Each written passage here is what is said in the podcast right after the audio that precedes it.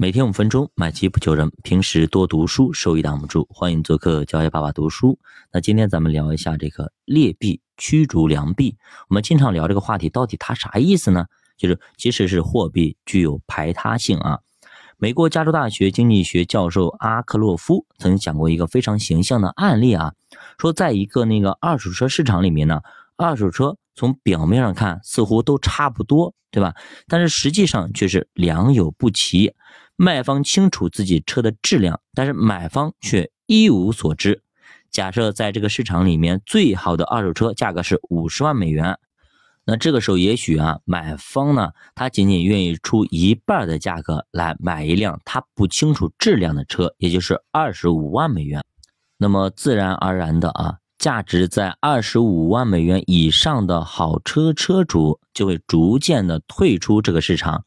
这样一来，买方会判断剩下的都是质量不好的车，出价就会低于二十五万美元。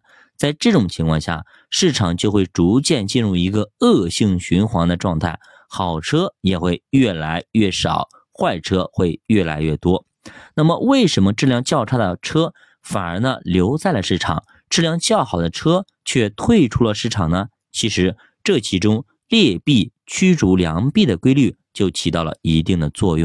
那么，咱们一直讲劣币驱逐良币到底什么意思？其实人们对于它的解释是，劣币驱逐良币是指啊，当一个国家同时流通两种实际价值不同而法定比价不变的货币时，实际价值高的货币，也就是良币，必然要被融化、收藏或者输出而退出流通的领域，而实际价值低的货币，也就是劣币，反而呢。充斥了市场。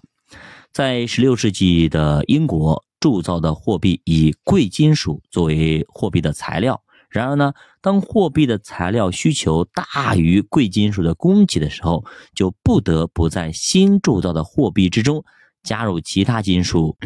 所以说，当时市场上就有两种货币：一种呢是原先的不含杂质的货币，纯的叫良币；另外一种呢。被加入了其他金属的货币，也就是掺了杂质的，叫劣币。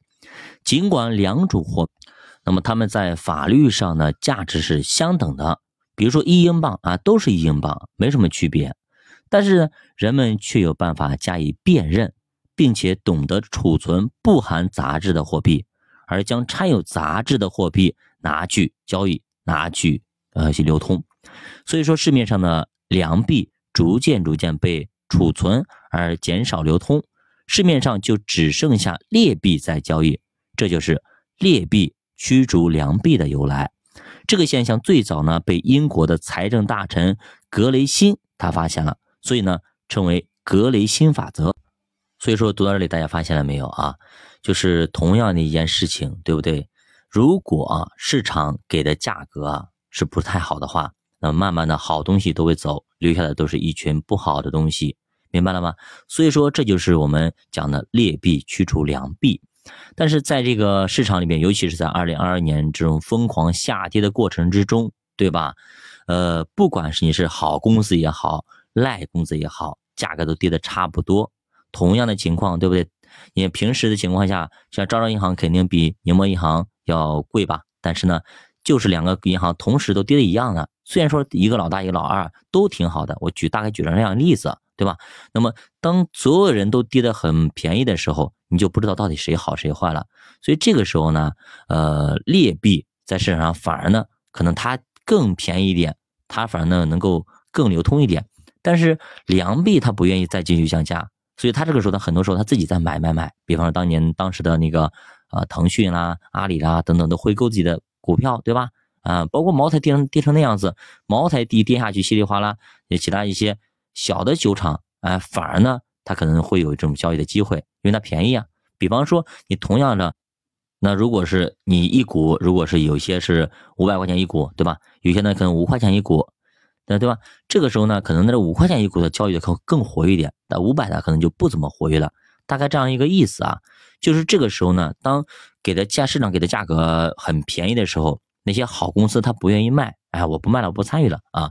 更多参与市场里交易活跃的那些公司，可能都是比较差的公司了。所以说，咱们在做投资的时候，一定要清楚啊这个规矩、规律和原则啊，就是我们要淘便宜货的时候，怎么去淘，咱咱得懂。就像那个储存货币的时候，你到时候别存一堆劣币，然后把良币拿出去交易，啊，这个就不行啊。所以你得懂，叫外行看热闹，内行看门道。对吧读书陪你一起慢慢变富，我们下节再见。